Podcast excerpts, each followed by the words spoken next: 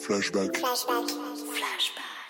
Bonjour à toutes et à tous et bienvenue dans ce nouvel épisode de Flashback avec Amandine Père. Bonjour Quentin. Bonjour Amandine. Alors Amandine, tu travailles pour Matera.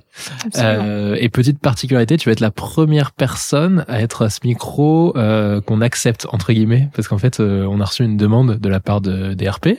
Mhm. Chez, chez toi, qui était bien formulée, qui était précise, qui donnait des détails sur pour- pourquoi euh, ce format-là, pourquoi flashback, etc.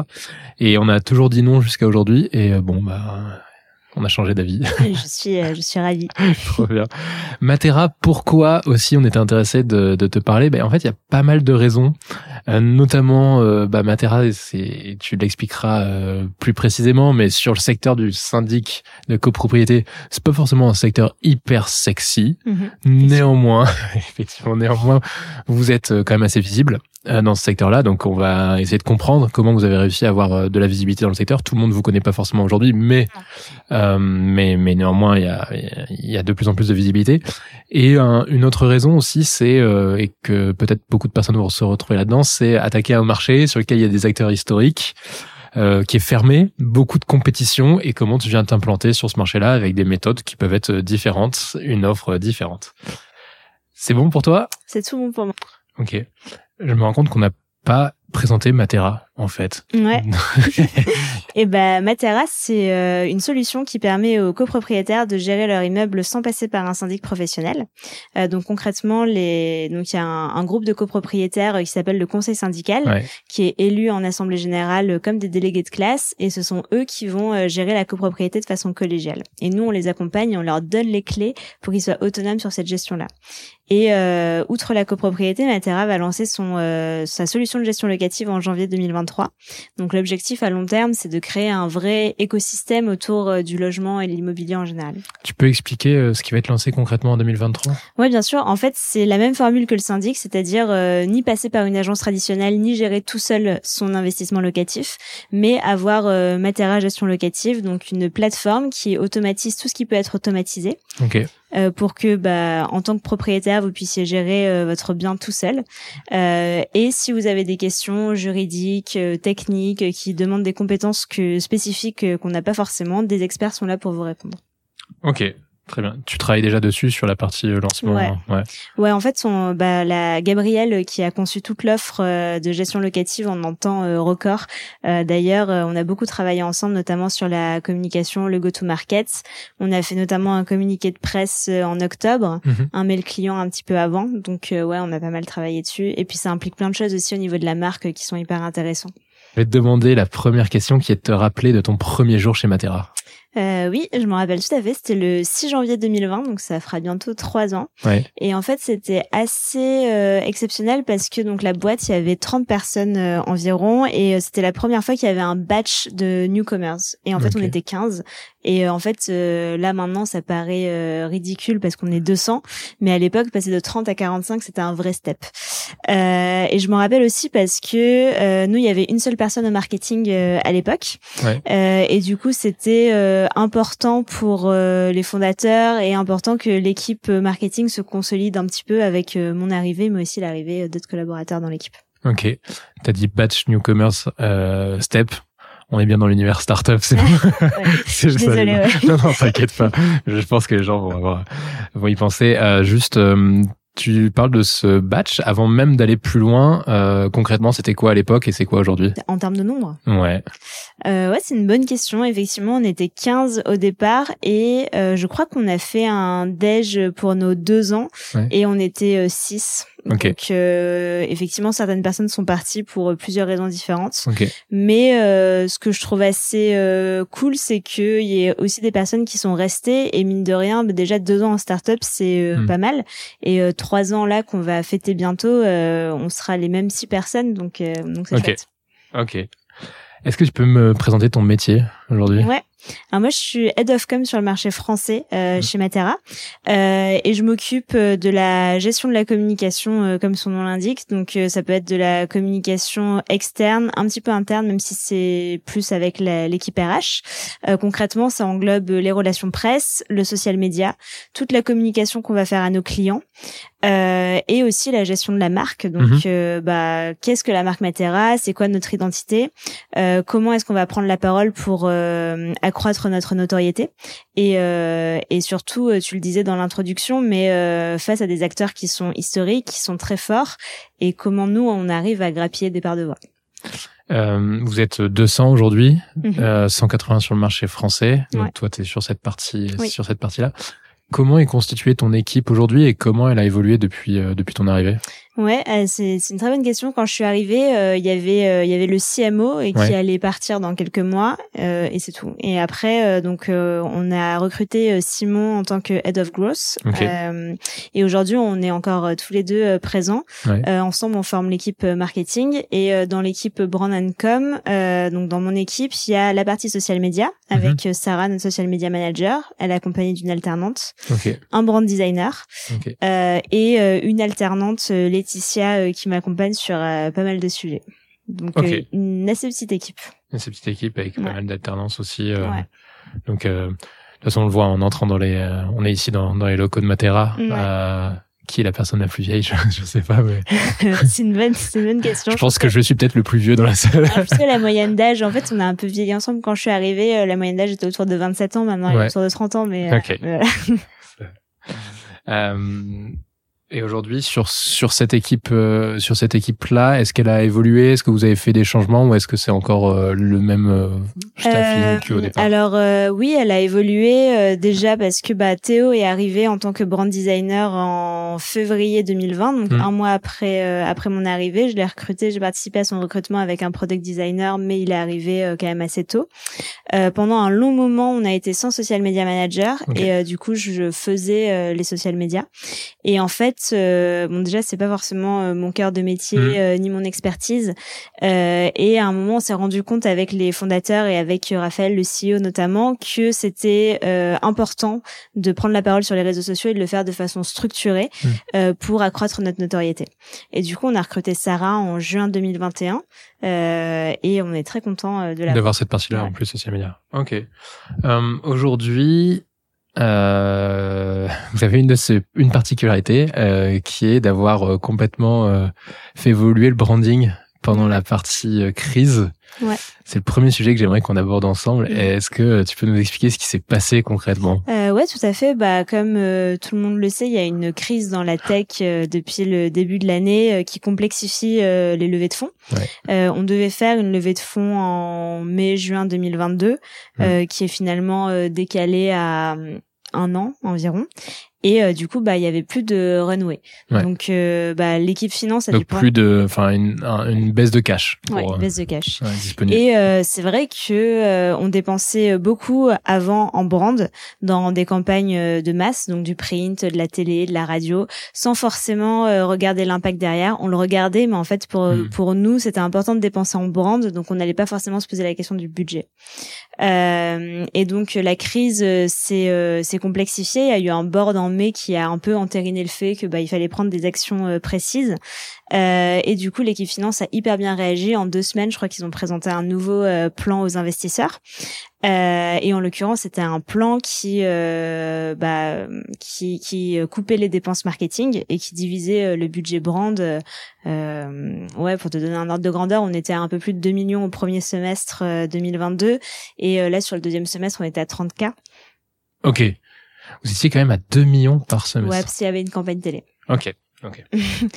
et en fait, t'as tout ce truc de bah, on sort d'une campagne télé mhm. euh, en mai, et en fait, on sait que de juillet à décembre, non seulement il y aura plus de campagne télé, donc euh, bah la notoriété que t'as construite jusqu'à l'heure, euh, elle va baisser, mais en plus t'as pas de budget, donc tu dois te, tu dois t'appuyer sur des leviers organiques. Euh, donc c'est ce qu'on a fait. Et, euh, et en fait, euh, moi j'ai été hyper surprise euh, de la résilience de l'équipe à titre personnel parce que je m'attendais à ce qu'il y ait un peu une baisse de morale, une hmm. baisse de motivation. Et en fait, tout le monde a été hyper enthousiaste et hyper optimiste. Et on s'est dit, ok, bah les leviers qui marchent bien en organique, c'est le social media et les RP. Donc on va se concentrer sur ça, on va le faire à fond. Et au final, les résultats sont là. Et donc on est content. Toi, tu t'es pas dit, bon bah maintenant je me suis habitué à avoir des grands budgets à gérer euh, c'est moins intéressant. Là, euh, on me coupe mes budgets, euh, à quoi je sers quoi Non, euh, non pas du tout, parce qu'en fait, je me suis dit c'est l'occasion de trouver des idées tactiques qui permettent de dépenser moins, de réfléchir aussi, parce que bah avant, ouais, on burnait du cash sans sans forcément se poser la question de est-ce qu'il y a un autre format que la télé, Mhm. parce que la télé c'est le média le plus puissant et du coup bah tu vas là par facilité. Là, on a dû se poser des questions de bah tu vois par exemple on a un, un client qui fait un ravalement de façade, Mhm. Euh, on se dit bah est-ce qu'on pourrait pas mettre une pub dessus? Ou alors on pense à des euh, techniques plus tactiques comme de l'affichage sauvage euh, qui coûte moins cher.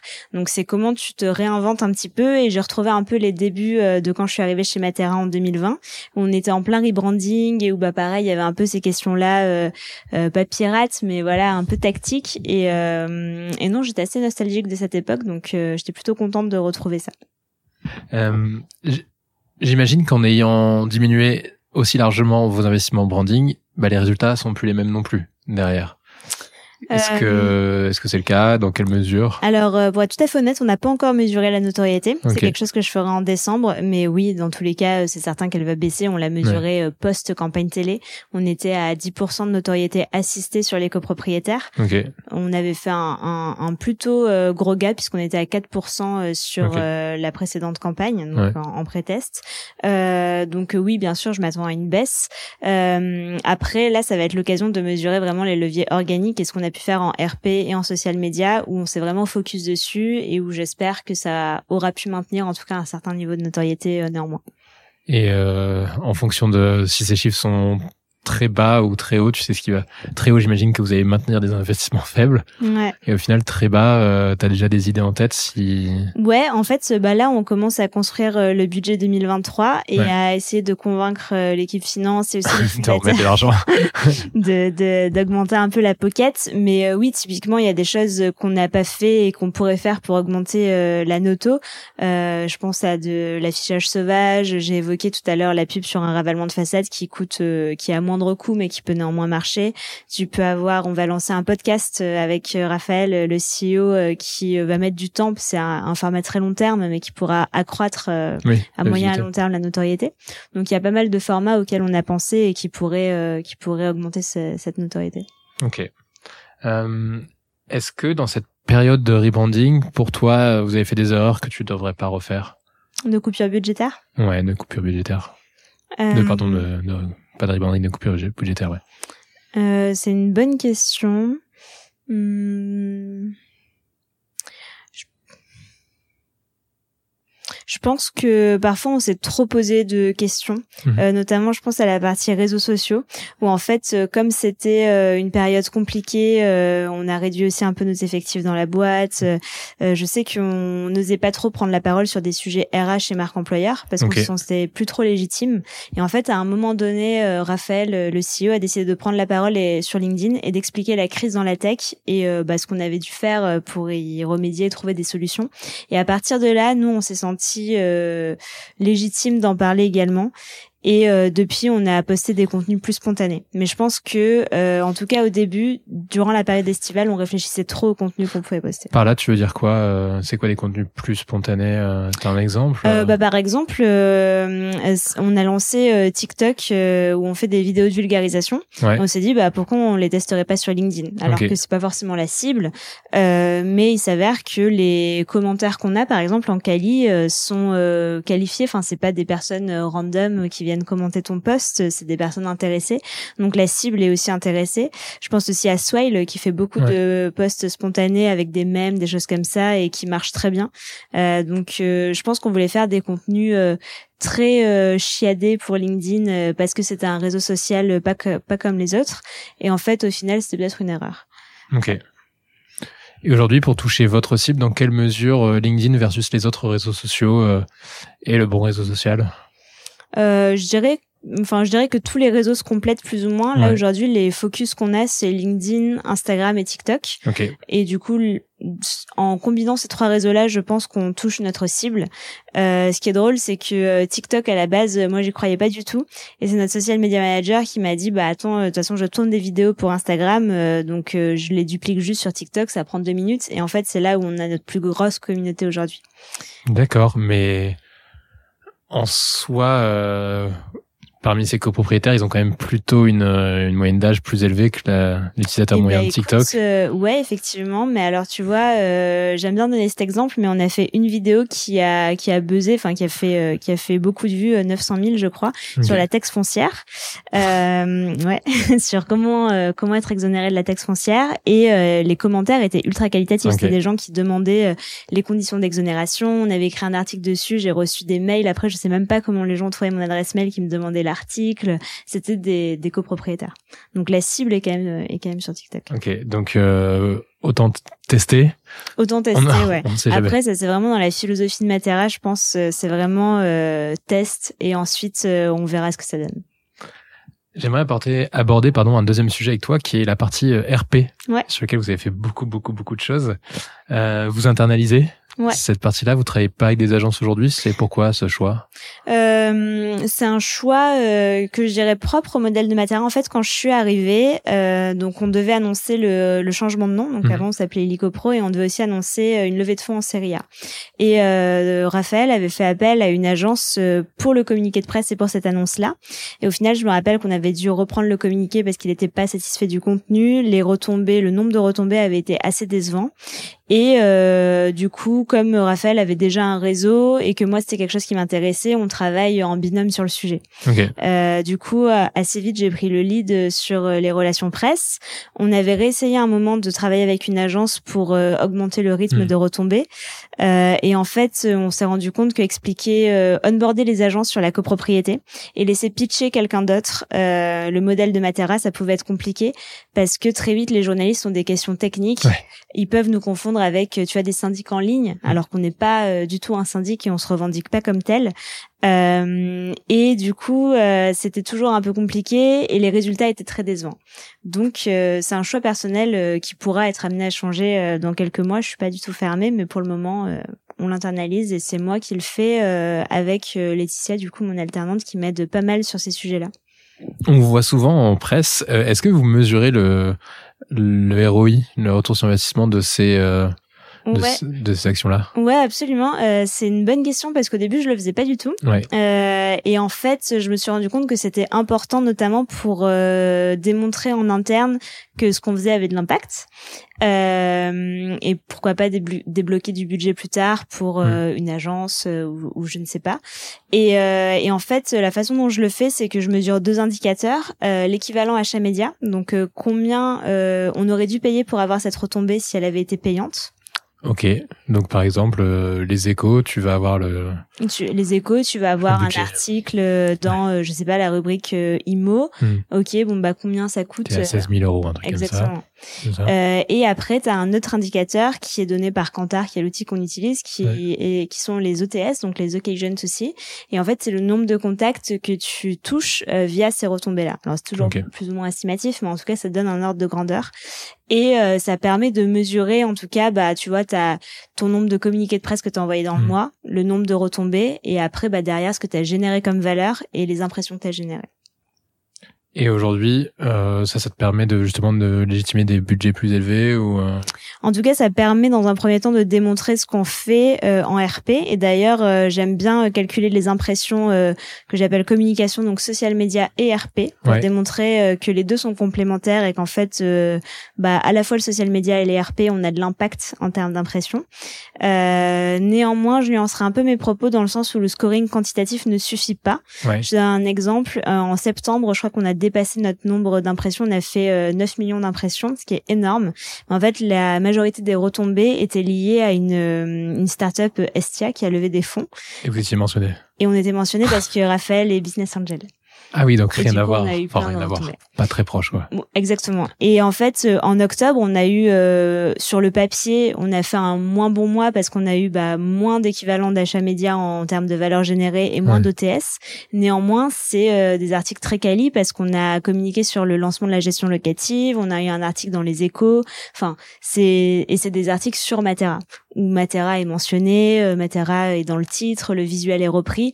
Donc c'est pour ça que j'aime bien compléter le scoring quanti par un scoring qualitatif où c'est un scoring que j'ai fait à la main. Hmm. Euh, c'est un système de points où tu as, bah, euh, est-ce que c'est un article de euh, plus de 2000 caractères ou moins de 2000 Est-ce que Matera est cité dans le titre? Est-ce qu'il y a un visuel qui est repris? Etc. etc. Ok, intéressant. C'est un, c'est un modèle que tu pourrais partager.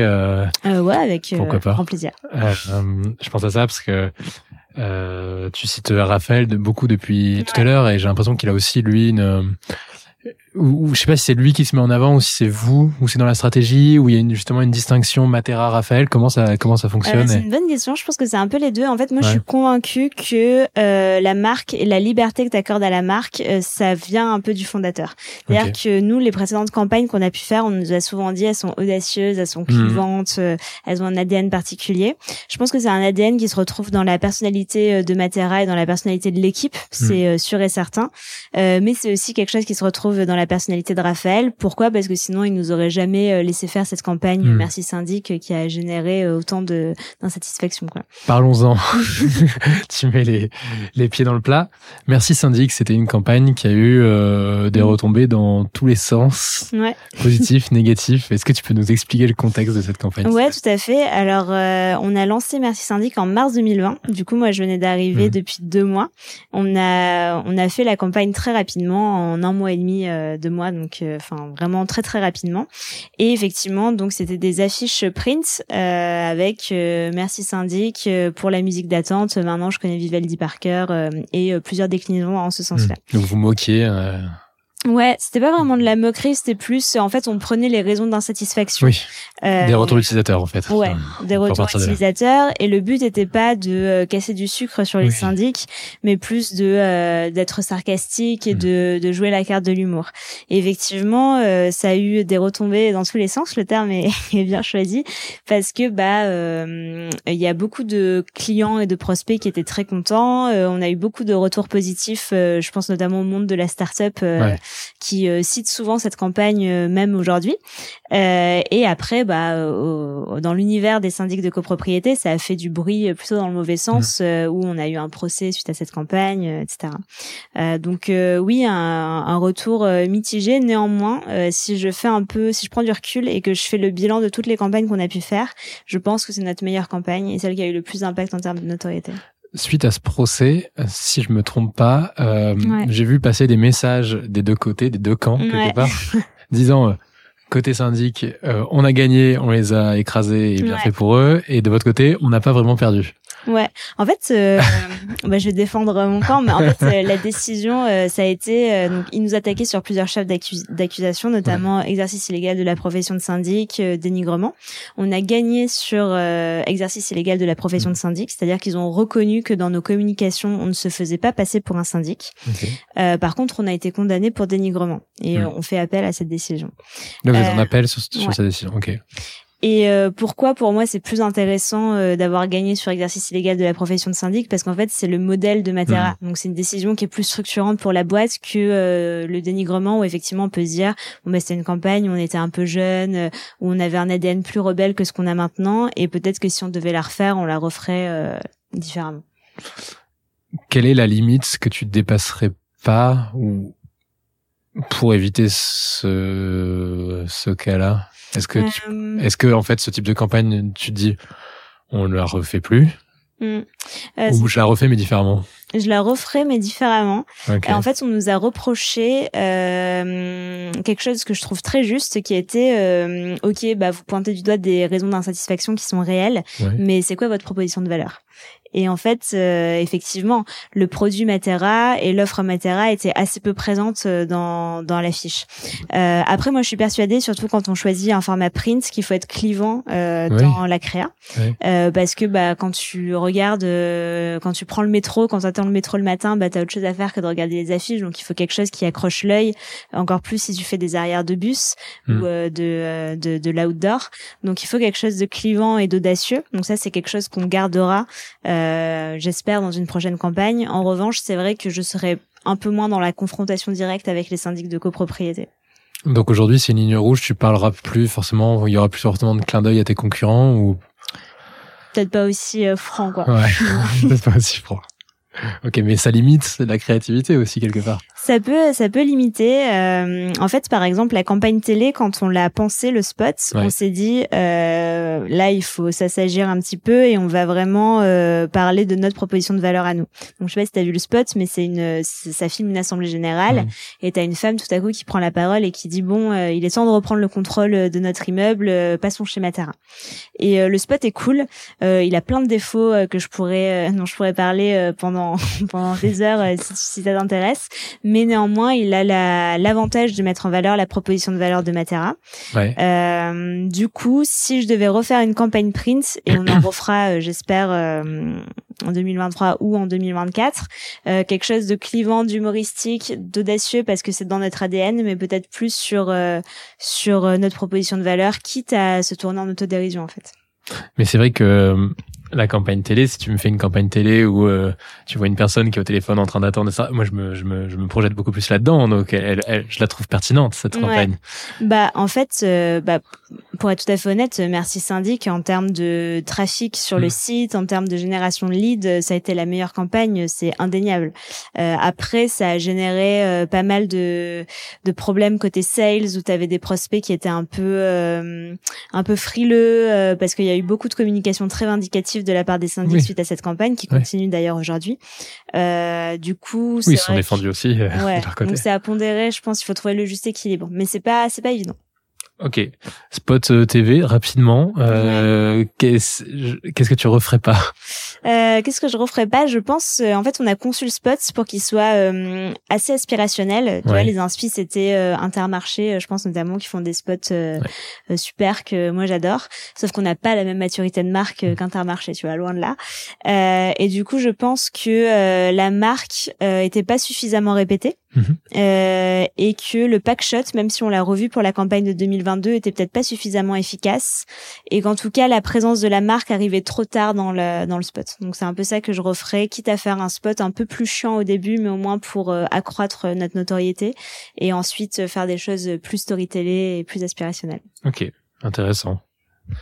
Euh, Comment tu fais aujourd'hui pour convaincre en interne de l'intérêt tout de même, on va revenir sur ce mm. sujet, de mettre de l'argent sur la partie branding, sur la partie RP, sur la partie social media? Ouais, euh, bah c'est une très très bonne question et c'est pas c'est pas évident, mais euh, je communique beaucoup sur les résultats euh, parce qu'on a de super résultats euh, dans l'équipe euh, dans l'équipe communication, autant en social media qu'en RP ou même en design où on, on termine des projets en un temps record et, mhm. et voilà.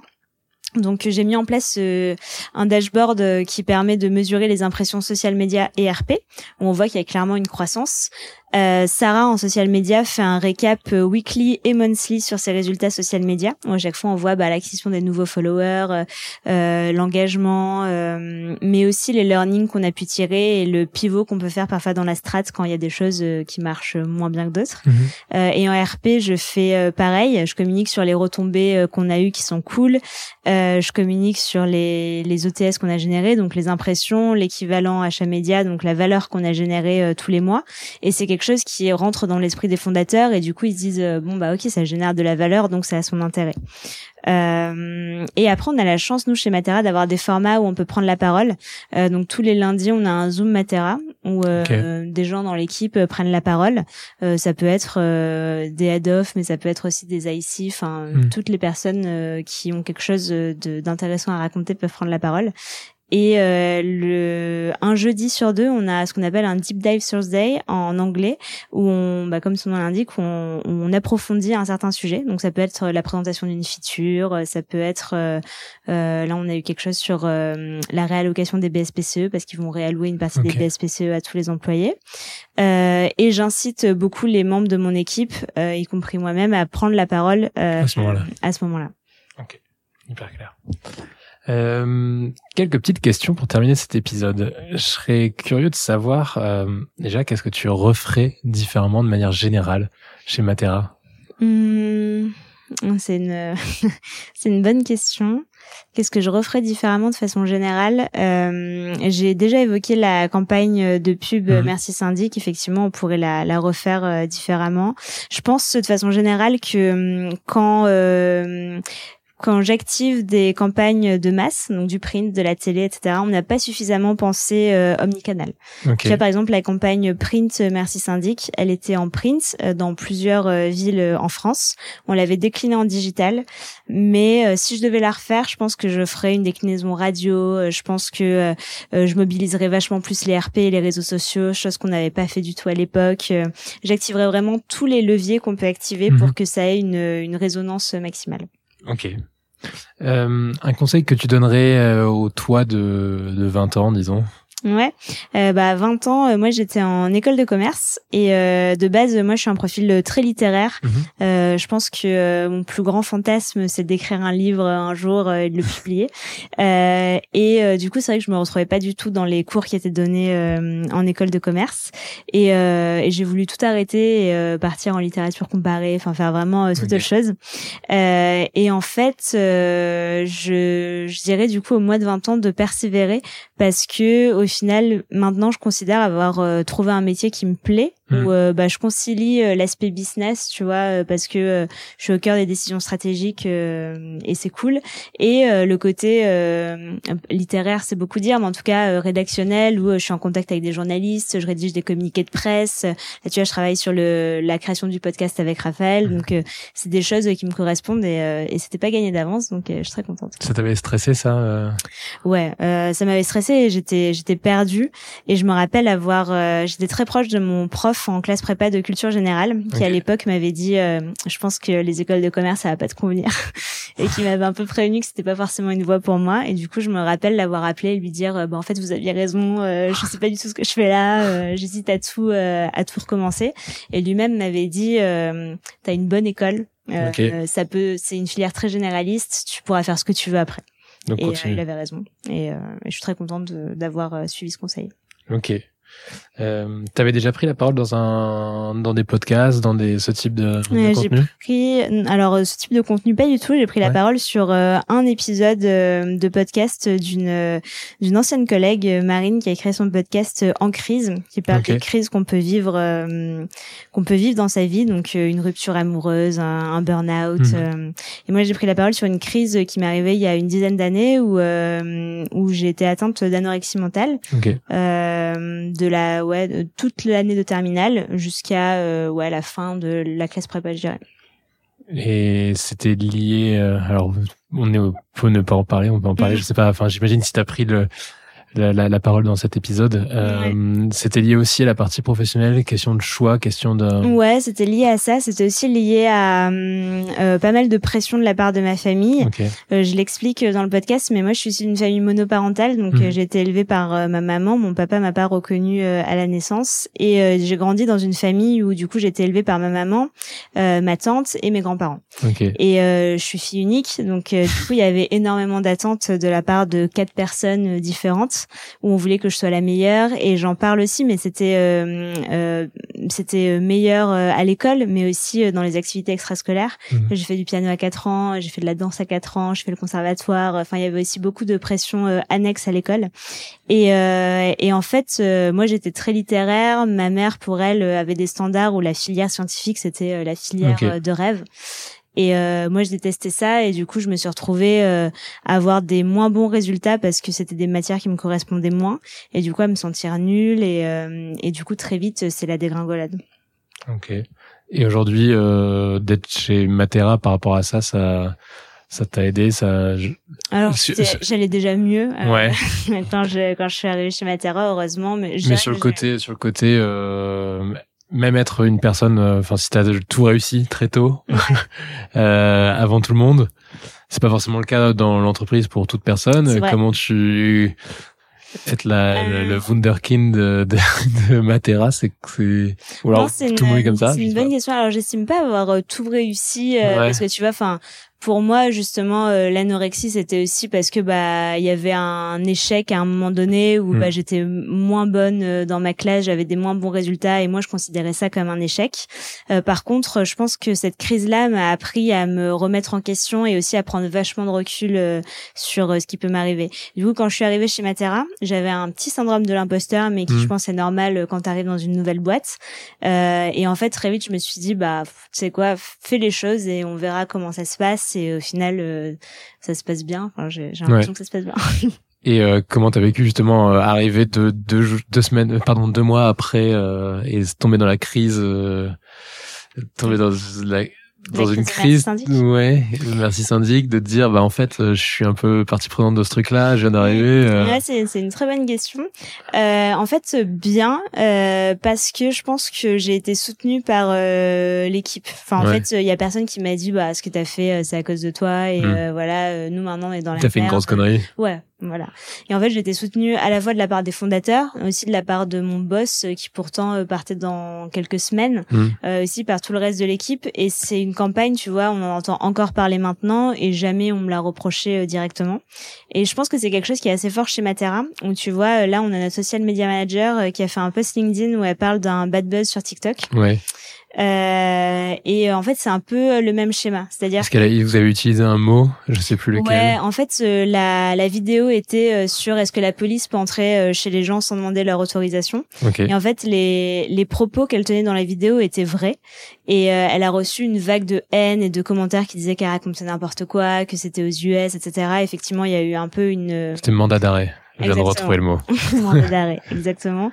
Et, euh, et du coup, il y a eu un peu une mauvaise interprétation et après, ça a été l'escalade vers des commentaires euh, très paternalistes, euh, très, enfin, très très immatures et qui te fait te sentir très mal. Euh, et en fait, euh, bah, elle m'a de suite demandé bon, est-ce qu'on supprime le contenu? Et moi, je lui ai dit bah si les propos sont vrais, il n'y a pas de raison de supprimer ce contenu-là. Il faut euh, qu'on continue à affirmer nos prises de position, répondre factuellement aux gens, et euh, ça passera. Une sauce, euh, ça, ça part. Et là, c'est passé. Et c'est passé. Et même, on a réussi à inverser la tendance où du coup, elle a réussi à expliquer la véracité des propos et certains ont dit ah bah ok effectivement. Et ce que je trouve cool, c'est qu'à aucun moment, moi, je lui ai dit de supprimer son contenu, ni l'équipe juridique, ni même Raphaël, alors que l'image de la marque pouvait être en jeu. Aujourd'hui, si tu devais te battre pour un sujet, on a parlé anorexie mm. mentale. Est-ce que c'est celui-là? Est-ce que c'est un autre sujet? Au final, t'es passé. Euh... euh l'anorexie mentale, c'est un bon sujet parce que euh, euh, moi, je trouve que la prise en charge de ces maladies-là est très mauvaise. Mm. En tout cas, moi, j'ai une expérience euh, assez traumatisante. Après, je pense que c'était c'était il y a plus de dix ans maintenant, et je pense que ça a changé un petit peu désormais parce que c'est plus médiatisé. et encore, je suis pas sûre. mais en tout cas, c'est sûr que, enfin, moi, on m'a déjà dit, bah, c'est normal, euh, t'as, tu t'as pas de papa, euh, t'as hmm. des bonnes notes, t'es perfectionniste, ouais, c'est, c'est normal que tu C'est un peu de ta faute, quoi. Voilà. Donc, euh, ouais, la prise en charge est compliquée. Et autre chose, je pense, ce serait les mamans solo. Moi, j'ai vu à travers ma mère. pour moi, c'est une héroïne. Elle m'a élevée toute seule. Enfin, elle s'est battue pour que j'ai la vie que je voulais. j'ai fait une école de commerce chère. Enfin, voilà. Et je trouve que c'est des, c'est des portraits qu'on retrouve pas forcément dans les médias dont on entend assez peu parler. Hmm. C'est un sujet qui est très souvent tabou. Euh, et c'est des familles aussi qui sont très souvent stigmatisées, qui sont dites familles à problème, euh, des choses comme ça. Et je trouve que c'est dommage parce que parfois on peut s'en sortir. Et, euh, et moi personnellement, je suis assez fière de ce parcours-là. Est-ce qu'il y a une rencontre qui t'a marqué dans ces trois dernières années? Ouais, euh, je pense que la première personne qui m'est venue en tête, en tout cas, euh, c'est Sarah, du coup, la social media manager euh, qu'on a recrutée. Ouais. donc, elle est arrivée dans l'équipe en juin 2021. Et en fait, pour l'anecdote, on a lancé l'offre. On a fait un seul entretien, c'était elle, et on l'a, on lui a fait une offre directement. Okay. Parce que l'entretien était cool et qu'il y avait un fit qui était évident. Et en fait, outre le coup de cœur professionnel qu'on a eu, moi, j'ai eu vraiment un coup de cœur personnel pour la personne. On est devenus très amis. Euh, et euh, elle sera euh, témoin de mon mariage l'année prochaine. Félicitations. Merci. Et non, et en fait, ce qui est drôle, c'est que au début, on était collègues, et en fait, après, je suis devenue sa manager par la force des choses. Et c'est quelque chose où je me suis dit, bah mince, ça va peut-être un peu hmm. altérer notre amitié. Et très vite, c'est elle qui m'a mis à l'aise et qui m'a dit, bah non, pas de souci. Enfin, moi, je trouve que t'es super légitime sur ce poste. Enfin, il y a aucun problème, ça changera rien parce qu'on travaille déjà super bien ensemble. Et elle a, elle a tout à fait raison ça se passe très bien euh, aujourd'hui. Cool. Pour terminer, un livre, une vidéo, un podcast, euh, autre chose à nous recommander euh, Moi, j'aime, j'écoute pas mal de podcasts et j'aime Mm. beaucoup le podcast, euh, un podcast à soi de Charlotte Bien-Aimée. Mhm. Euh, Il y a beaucoup, alors je trouve dans l'univers du podcast, il y a beaucoup de podcasts féministes et j'écoutais euh, une conférence de Charlotte Bien-Aimée dans la librairie ici il y a quelques semaines où elle disait que bah, le sujet du féminisme était souvent abordé dans les podcasts parce que c'était un format assez intime Mhm. et que les, les, les femmes pouvaient se livrer plus facilement et je suis assez d'accord. Et euh, en fait, je trouve le format du podcast excellent parce qu'il y a des interviews qui sont euh, très poignants, il y a des citations littéraires, euh, il y a des experts qui viennent euh, qui viennent appuyer les propos avec des sociologues, des psychologues, etc. Donc c'est vraiment un très beau podcast et elle vient de sortir un livre, un livre à soi où elle répertorie euh, Mhm. ces différents épisodes-là que je conseille également. Et notamment, il y a deux épisodes, je pense, qui m'ont marqué, qui sont celui sur la prostitution Et un où elle euh, interviewe des femmes violentes, donc des femmes qui sont en prison, et qui explique en fait bah, que tu peux devenir euh, une femme violente parce que euh, tu vis avec des hommes toxiques et Ouais. que la masculinité te force euh, à Mhm. devenir euh, à devenir violente. Et je trouve le point de vue extrême, mais néanmoins assez intéressant à écouter. Ok. Bah, merci beaucoup, Amandine, pour ces ben, minutes passées ensemble. Si on veut te contacter, euh, Si on veut me contacter, eh ben écoute, euh, vous pouvez m'envoyer un mail, euh, donc c'est amandine.père, p y r e at matera.u ou sur LinkedIn et je serais ravie d'échanger autour d'un café, d'un déj ou, euh, ou une visio. super. Merci beaucoup. Merci à toi, à très vite. À très vite. Flashback est un podcast produit par l'agence Intuiti. N'hésitez pas à enregistrer le podcast dans vos favoris et même, soyons fous, à le noter 5 étoiles sur toutes les plateformes d'écoute. Vous en voulez plus? Inscrivez-vous à notre newsletter Décrypte avec 3i pour être tenu au courant de nos prochains épisodes. Et en bonus, vous y trouverez toute l'actualité pour mener à bien vos stratégies marketing et expérience client. Un grand merci à toute l'équipe derrière ce podcast. Chris Bénévent est à la production, Agathe Contier au montage, Aurélie Gamero, Flavie Chauviré à l'écriture, Julien Ferrand, Quentin Franck et moi-même, Jeanne Zawadzki, à l'interview. Et oui, je fais la conclusion parce que sinon tout le monde écorche mon nom. N'hésitez pas à nous contacter pour tous vos besoins en accompagnement, acquisition, refonte, strat média, podcast, et à nous laisser votre avis. Vous n'imaginez pas à quel point ça nous fait plaisir. À très vite!